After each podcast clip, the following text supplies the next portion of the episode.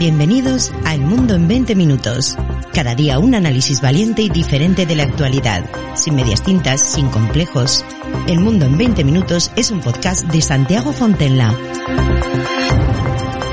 Hola, ¿qué tal? Bienvenidos al Mundo en 20 minutos. 20 minutos que dedicamos a abrir la puerta de la libertad, la libre expresión, para comentar temas que normalmente no se comentan en los medios de comunicación. Les damos aquí espacio y desde luego los analizamos con absoluta claridad. Admitimos todo tipo de visiones y a todas pues les damos siempre su espacio. Hoy vamos a hablar de Rusia, de Ucrania, de la posible utilización de armas nucleares bueno, ese debate está ahí. Los últimos datos de Nuclear Threat Initiative que recogen eh, medios de comunicación afirman que Estados Unidos es el país con más armamento nuclear en el mundo. El propio Joe Biden reconoció que cuentan con unas 3.750 ojivas nucleares, seguidos de otros países como Rusia, China, Francia e incluso el Reino Unido. Rusia es la segunda potencia que tiene más armas nucleares. El país que dirige Putin tendría 1.444 cabezas, una cifra que asciende al total de armas hasta alrededor de 6 6.370. A Estados Unidos y Rusia le siguen China con 290 ojivas, Francia con 290, Reino Unido con 225, la India entre 130 y 140 o Pakistán entre 90 y 110, a los que se suman otros no confirmados como Israel, que debería tener entre 100 y 200, y atención, también Corea del Norte, que tendría alrededor de 20 cabezas nucleares.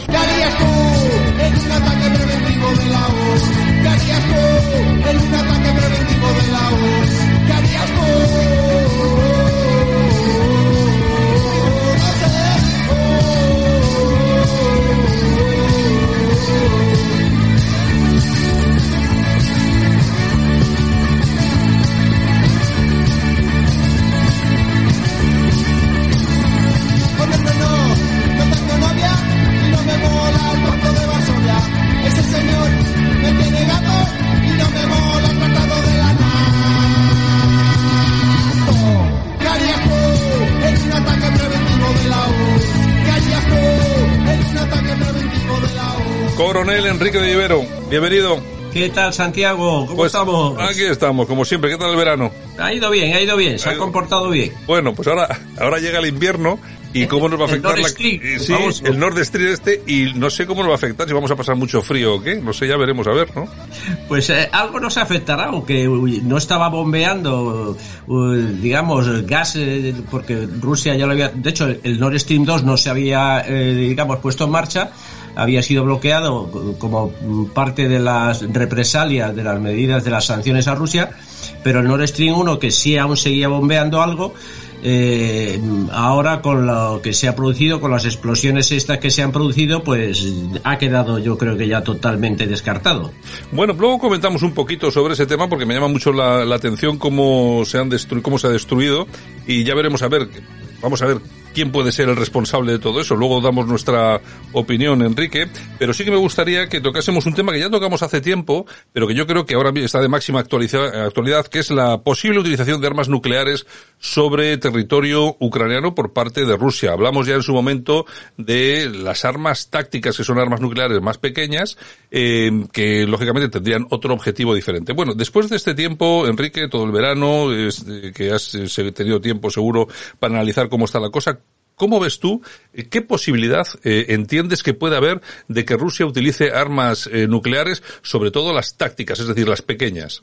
Yo creo que las armas nucleares tácticas pueden llegar a ser utilizadas. La verdad es que no se han utilizado nunca, ¿eh? no se han experimentado. Las tienen, Estados Unidos y Rusia las tienen, pero no se han utilizado nunca.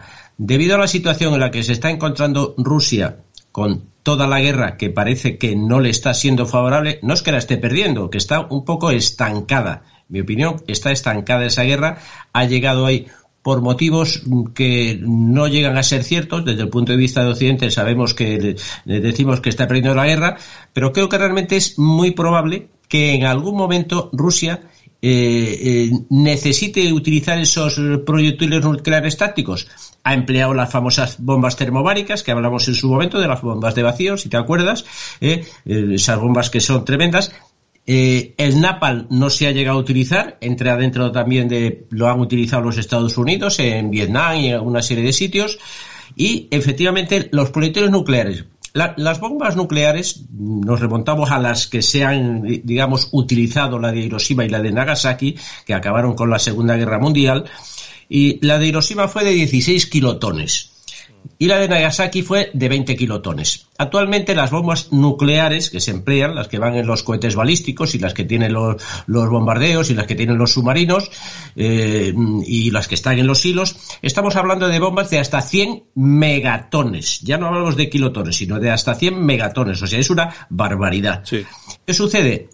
Esas no se van a emplear, porque con eso estaría lo que se llama la destrucción mutua asegurada, que eso es mm, lo que mantuvo en su época, en la Guerra Fría, eh, que se habían, tanto Estados Unidos como Rusia, que es el que lanzase primero, sabía que la respuesta del otro estaba asegurada y era la destrucción mutua asegurada. ¿Qué sucede actualmente? Que ahora han ido, se ha dado un paso con esos proyectiles nucleares, que estamos hablando de medio kilotón o de un kilotón. Estas armas nucleares se llaman precisamente armas nucleares tácticas porque fueron concebidas para emplearse en el espacio táctico, no, digamos, en el espacio estratégico sobre ciudades o sobre sitios, eh, digamos, poblados. Eh, las bombas nucleares tácticas tienen una ventaja, vamos a decirlo, hay que ser un poco frío y decir, oye, este hombre está diciendo que qué ventaja tiene una cosa que destruye. Bien, estamos hablando en términos técnicos, no estoy hablando en términos morales, estoy hablando en términos técnicos. Las bombas nucleares tácticas tienen un radio de acción pequeño, podemos hablar de, de 5 kilómetros o hasta 10 kilómetros, digamos, con lo cual se puede localizar lo que es la explosión para destruir en su momento se buscaba destruir unidades acorazadas, unidades mecanizadas o determinadas zonas de una posición defensiva para romper esa posición defensiva y atravesar con vehículos especiales preparados eh, con protección NBQ y atravesar ese territorio. Esa era la finalidad que se buscaba con esos proyectiles nucleares, que se, se lanzan o se pueden lanzar en una zona determinada, destruir una unidad militar, que para eso se empleaban, para destruir unidades acorazadas o mecanizadas, pero ¿Qué sucede ahora? Que ahora se ha contemplado la opción de emplear esos proyectiles nucleares tácticos en zona urbana, sobre, sobre ciudades, sobre pueblos, sobre zonas, eh, ya digamos que pueden afectar a la población civil. Y ahí está, digamos, la lucha de si se emplearían por parte de Rusia o no se emplearían. En el aspecto táctico, si a Rusia le van muy mal las cosas, entiendo que llegue a emplearlas. Estoy convencido que podría llegar a emplearlas, eh, estos proyectiles nucleares tácticos.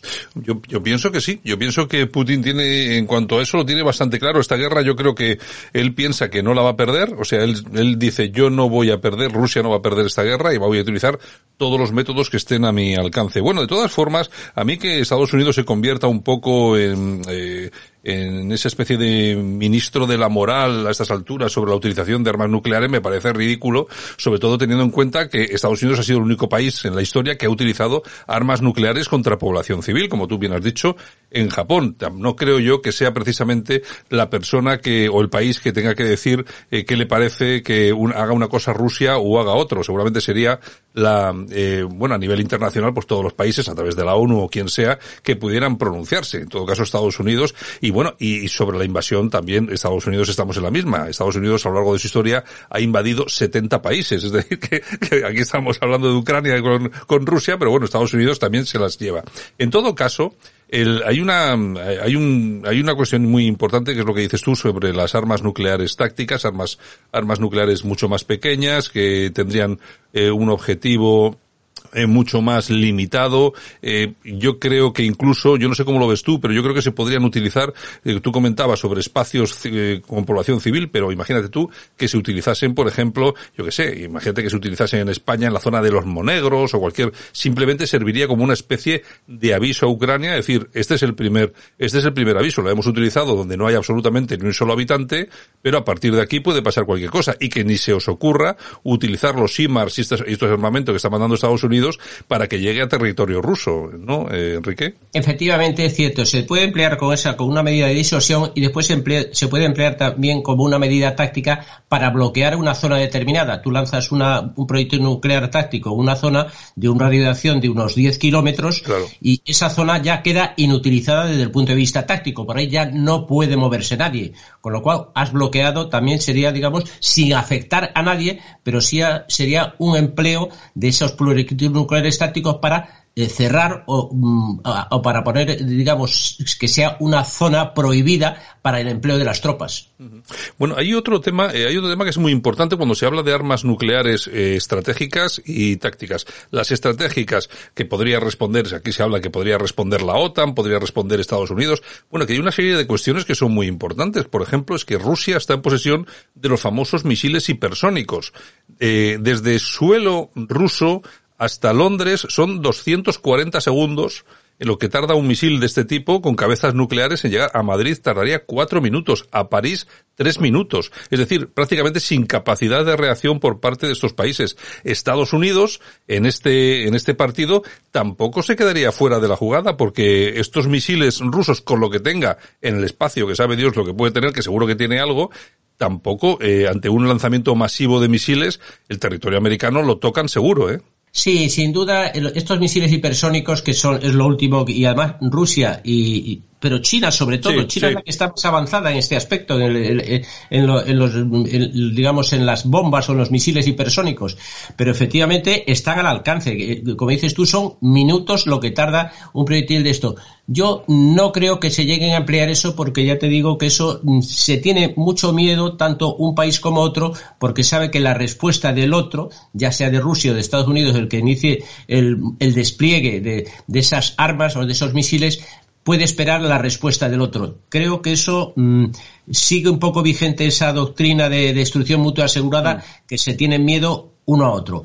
Eh, tanto uno como otro prefieren mm, eh, pelearse a través de, otros actores, actores intermedios, en este caso Ucrania, eh, o a través de la Unión Europea, no les importaría, digamos, meter en el, en el mismo saco de una guerra a algún país de la Unión Europea, pero que claro, al ser de la Unión Europea, ahora casi todos los países están metidos en la OTAN, con lo cual sí sería un enfrentamiento ya con la OTAN. Ahí Rusia lo va a medir mucho eso está absolutamente claro. De todas formas, también hay que tener en cuenta que un ataque de este tipo, bueno, todo lo que es Europa, es lo que hemos dicho, a Madrid son cuatro minutos, pero bueno, a Berlín es lo que es, eh, a Italia es lo que es, eh, a Austria es lo que es. Es decir, que sí que el, el, ataque, hombre, Rusia sufriría muchísimo, pero tú imagínate, por lo menos lo que es Europa, en cuestión de cinco minutos quedaría, vamos, arrasada prácticamente. efectivamente, Santiago, tú lo dices, arrasada y además en cuestión de minutos. Exacto, es decir, estábamos hablando de que en el momento que se pulse un, un botoncito, de ahí a los a diez minutos, Europa queda prácticamente París, eh, eh Londres, eh, bueno, yo que sé, Berlín, quedarían absolutamente destrozados. De todas formas, yo creo que también eh, aquí hay actores que desprecian un poco el peligro. Vamos a ver, lo que está pasando con el famoso gasoducto Nord Stream. ¿A quién, se, ¿A quién le entra en la cabeza que Rusia puede destruir su propio gasoducto? O sea, no, no acabo de entenderlo, Enrique. A ver, esto es el, famoso Nord Stream que ya estamos, parece algo familiar para todos nosotros ya. Son dos gasoductos, el, el 1 y el 2. El 2 no se ha llegado a estrenar, como he comentado antes. El único sí es el que estaba en uso y que recientemente eh, pues parece ser que ha habido unas explosiones que han destruido o, está, o han inutilizado ya definitivamente ese gasoducto. Este gasoducto son unos tubos de, metro y algo aproximadamente de, diámetro que está en, digamos, en las profundidades del mar Báltico, a unos 80 o 100 metros. Tampoco es que esté mucho. Es acero y está forrado de cemento, o sea, es una estructura muy difícil de destruir, no es fácil, ¿eh? no, es una cosa.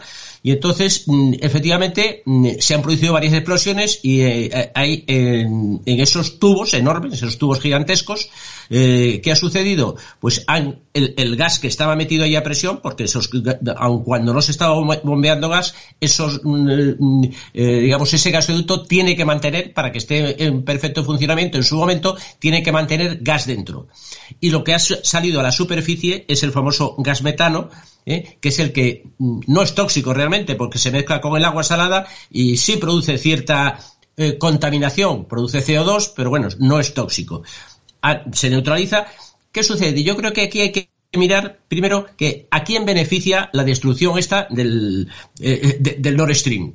Dice, ¿a quién beneficia? Dice, ¿a Rusia le beneficia? No, porque yo creo que Rusia lo mantenía como una reserva por si llegaban a un acuerdo en las conversaciones para seguir bombeando gas a Europa y seguir vendiéndole, vendiéndole gas a Europa. ¿A quién le beneficia? Realmente al resto de los europeos, a Alemania tampoco, porque si había alguna posibilidad de arreglo, ya no la hay. Ahora ya es cuando ya no, por ahí no se va a volver a bombear. Eh, eh, ¿A quién puede beneficiar en último caso? Hay que irse dice, ¿a quién? A Estados Unidos. A Estados Unidos le beneficia, indudablemente, porque ya se ha asegurado que él va a seguir vendiendo el gas que produce ¿eh? y que ya está vendiendo a toda Europa y que ya tiene asegurada la venta del gas. Entonces, ahí hay mm, una cosa sospechosa. Siempre hay que preguntarse a quién beneficia. Está claro que beneficiaría a Estados Unidos. ¿Cómo puede haberse producido esto? un sabotaje ucraniano, un sabotaje ruso, que yo creo que lo descarto, o un sabotaje de otro país en el que estaría Estados Unidos. Sabotaje ucraniano lo veo difícil porque no tienen los medios para mm, poder destruir, mm, digamos, o poder utilizar este gasoducto. Los Estados Unidos sí los tienen. ¿Cuáles serían estos medios? Pues los medios, pues hablamos de submarinos lanzando un torpedo para mm, destruir, digamos, eh, inutilizar, como ha sido, por medio de buzos, los buzos hasta 75-80 metros pueden bajar con determinado equipamiento, con, en fin, podrían emplearse buzos. Están en el límite del, empleo de los buzos. Y después también otra posibilidad sería el empleo de drones submarinos. Exacto. ¿Quién tiene todas estas capacidades que, acabamos de examinar? Dice Estados Unidos, nada más. Claro. No las tiene otro país. Yo no sé si nuestros eh, oyentes habrán visto alguna noticia últimamente de la captura de un dron eh, marino eh, norteamericano que, tenía capacidad de, de, llevar a bordo explosivos, es decir, que perfectamente podría, se podría haber utilizado en este caso, ¿eh? Perfectamente, ya digo, es que al final dice, bueno, ¿quién tiene esta capacidad? Dice, el único país que la tiene es Estados Unidos. ¿Qué pasa? Que ahora mismo Dinamarca y Suecia, que son los países que digamos que está dentro de su zona económica exclusiva, esto digamos por donde pasan los, el gasoducto, el Nord Stream, eh, no, de momento mm, dice que quiere investigarlo. Rusia ha pedido una sesión del Consejo de Seguridad para investigar quién ha destruido. La Unión Europea dice que no sabe, que de momento no se manifiesta, y Estados Unidos mm, eh, está ahí mm, también callado, sin decir nada. Bueno, a mí me da la impresión de que hay alguna responsabilidad. Eh, eh, eh no, quiero señalar a Estados Unidos, pero ¿A quién beneficia todo esto? Está claro que a Estados Unidos. De todas formas, yo creo que eh, Rusia no va a enterrar esos miles de millones de, euros en chatarra ahora mismo en las profundidades cuando perfectamente podía haber cerrado la llave, la manilla y, decir aquí ya no hay más, no hay más gas. Eh, eh, pero claro, de ahí a destruir el propio gasoducto me parece un suicidio económico, más que nada porque oye, estás tirando una cantidad de dinero ingente en, en nada, en, en cero coma. Así que, y Ucrania es lo que tú dices, yo no veo que tenga capacidad, pero, y tampoco creo que haya sido a través de, por ejemplo, de un torpedo, un submarino, pues yo creo que eso puede dejar algún tipo de, de, rastro, no sé, me imagino que seguramente las herramientas de detección sí podían detectar que se lanza un misil desde un, desde, o un torpedo desde un submarino, pero el tema de los drones me parece, me parece muy interesante porque son drones además especialmente eh, eh, fabricados para no ser detectados, ¿eh? Sí, porque además han sido varias explosiones, tres, parece ser que ha habido una cuarta, pero tres explosiones, dos eh, en uno de los, de, los tubos, eh, eh, porque cada gasoducto, digamos, lleva a su vez dos tubos, y parece ser que estas explosiones eh, han producido unos, mm, unos boquetes, unos, unos enormes agujeros, pero que tampoco, mm, si hubiese sido un torpedo, realmente la carga explosiva de un torpedo es mucho más grande y habría producido mucho más daño. Por eso hay que ir a cosas más localizadas y más pequeñas, como podrían ser estos drones submarinos. Yo ya te digo que yo me imagino que las grandes potencias, el tema del mar, que, desconocemos mucho, aquí hablamos mucho de las armas eh, eh, sobre el terreno, en el cielo, pero se habla muy poco de las armas eh, que se utilizan en el mar. Hemos descubierto que existen esos drones, por ejemplo, que son unos drones con una tecnología súper avanzada y claro, no, es que prácticamente no se habla de, de estas cosas y no sabemos exactamente qué hay ahí abajo en las profundidades. Sabemos que, sabemos que a ver, hay cosas, pero no sabemos todo. El tema este de los drones me parece que es una, un arma, una herramienta súper efectiva para determinadas cosas, no solamente para espiar, sino también eh, a un nivel destructivo. Pero eh, también es cierto que tanto Rusia como Estados Unidos como otras potencias tienen también un control de vigilancia en las aguas que es muy importante. Es difícil que se les escape lo que comentábamos, que un, que un eh, submarino lance un torpedo o que un submarino lance un misil, yo creo que eso estaría detectado al segundo. Me da la sensación.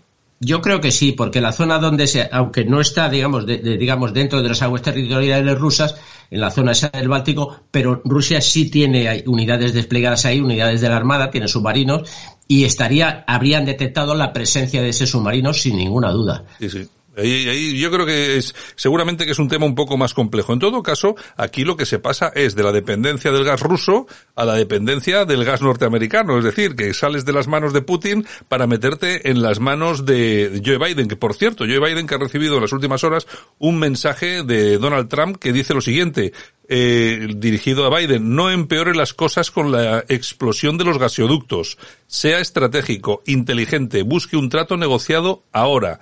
Ambos lados, Rusia y Ucrania, lo necesitan y quieren. El mundo entero está en juego. Es que eh, la gente, o mucha gente se reía de Trump. Resulta que es el único que tiene sentido común. Sí, la verdad es que sí. A Trump le, yo creo que lo echaremos de menos eh, si la situación sigue así, porque la verdad es que Biden, en vez de aplacar e intentar negociar, eh, en ninguna forma lo que pretende es una cosa que Rusia no va a hacer. Pretende que Rusia se repliegue a sus fronteras, a las fronteras originales y no va a ceder. Eh, por otro lado, mm, Rusia, que mucha gente que ahora con esta contraofensiva ucraniana, contraofensiva muy limitada, ¿eh? muy limitada y en unas zonas muy determinadas. Ya. Eh, Rusia inicialmente controlaba el 7% de las eh, de lo que eran las zonas de Lugan y de Donetsk y actualmente llegó a controlar el 20%, ahora está un poquito menos, o sea, que Rusia a pesar de eso eh, ha ampliado territorialmente su terreno.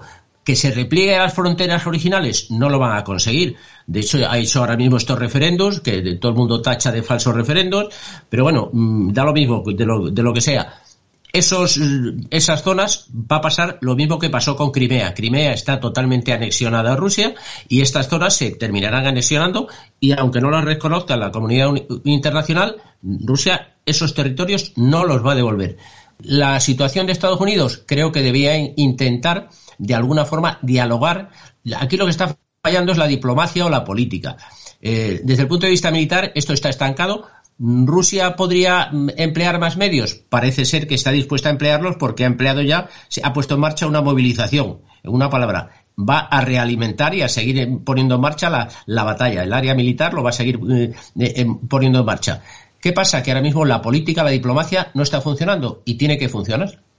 Yo de todas formas, tú fíjate, con esa movilización que se ha producido en Rusia, que ha levantado tantas críticas, que tantos comentarios se han visto, de que la gente huía de Rusia para, para no ser alistada y tal y cual, bueno, yo he visto muchos vídeos en los que precisamente la cosa apunta a lo contrario. Es que eh, el problema de todo esto, cuando se hablan de estas cosas, es que nos pensamos que todo el mundo es como nosotros. Es decir, si mañana España tiene un problema y llama a defender la patria contra Marruecos, ahí no aparece ni Dios. Es decir, no, no aparece nadie. Y se piensan estos que, que, que todos los países son así. Y no es cierto. En Rusia, eh, yo, por ejemplo, yo estoy viendo muchos vídeos, me imagino que sí que habrá gente que se habrá ido porque no quiere ir a pelear, me parece, eh, oye, ya cada uno, pero yo he visto vídeos de estos movilizados, hay miles de personas despidiéndolos, no van eh, en ningún caso obligados, no se les ve que vayan obligados, y no he visto un vídeo ni dos ni tres, he visto muchos vídeos, porque tienen un concepto de todo esto que está muy por encima de nuestra visión de las cosas. Ellos tienen un, un sentido de la patria, de la defensa de la, de la identidad, de la soberanía, de la territorialidad,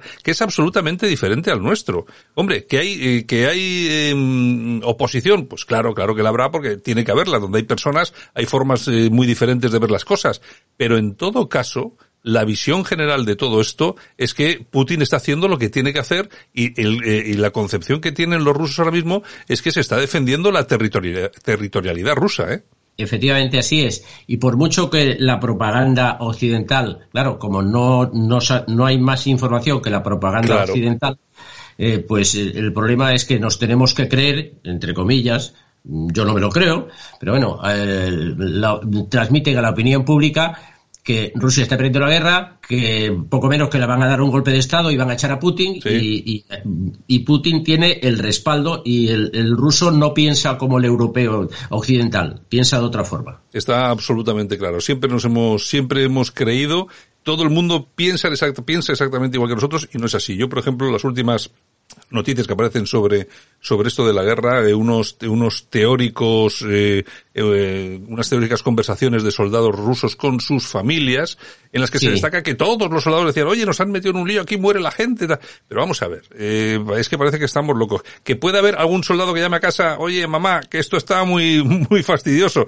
Pues bueno, pero vamos a ver, ¿tú de verdad te crees que se puede, que se puede generalizar eso y que de ahí puede salir una noticia que se intente que convertir en un ariete contra Rusia o contra la o contra la, la opinión la opinión pública rusa eh, una de las frases nos dieron orden de matar a todos Vamos a ver, eso, eso, es falso. O sea, eso es, vamos a ver, a mí no me hace falta que nadie venga a decirme eh, esto hay, eh, aparece en un audio, no, no. Es, yo sé que eso es falso. O sea, no hay ni un solo, pero fíjate, ni un solo gobierno. Hombre, a lo largo de la historia, claro, claro que lo ha habido, porque ha habido eh, Pol Pot y compañía, pero actualmente no hay ni un solo gobierno que diga hay que matar a todo lo que se mueva sobre el terreno. Niños, madres, padres, abuelos, perros, cerdos. O sea, eso es, eso es falso, Enrique. vamos a ver, eso no es sentido de la guerra, eso no es sentido absolutamente de la, la gente se piensa que la guerra es como un videojuego, juego, y la guerra es una ciencia.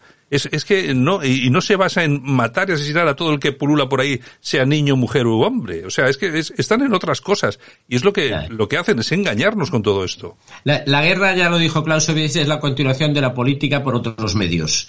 hay que, la guerra se emplea para presionar al otro, a tu enemigo, a tu adversario, eh, para que haga algo que no quiere hacer voluntariamente. Mm, está claro, está absolutamente claro. Bueno, de todas formas, eh, aquí vamos a tener muchas noticias, tenemos, tendremos oportunidad de seguir hablando sobre el tema y sobre otras cosas porque a, nivel militar siempre hay siempre hay noticias de las que charlar y lo haremos aquí, don Enrique. Oye, un abrazo muy muy fuerte y hasta la próxima.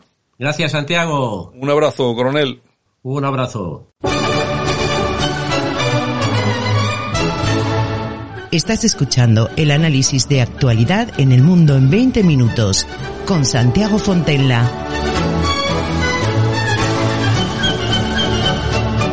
Bueno, pues una opinión bastante diferente de la usual en todo lo que está ocurriendo en esta guerra Rusia-Ucrania y una perspectiva diferente de todo lo que ha sucedido durante los últimos días. Te lo hemos contado, te lo hemos explicado con el coronel legionario Enrique de Ibero, que lógicamente volverá a nuestros micrófonos de forma asidua, como ya viene haciendo desde hace muchísimo tiempo, y nosotros seguiremos contando la verdad aquí, siempre sin medias tintas, sin matices y desde luego sin hacer demasiado caso a la propaganda, porque, vamos a ver, Nadie está en posesión absoluta de la verdad. Lo que pasa que cuando solamente se cuenta un lado de la historia que se pretende que obligatoriamente sea verdad, pues llama a que haya personas como nosotros, como vosotros que nos escucháis, que comiencen a pensar que algo falla en todo este discurso. Bueno, pues aquí lo vamos a analizar. Un abrazo a todos. Chao, hasta mañana.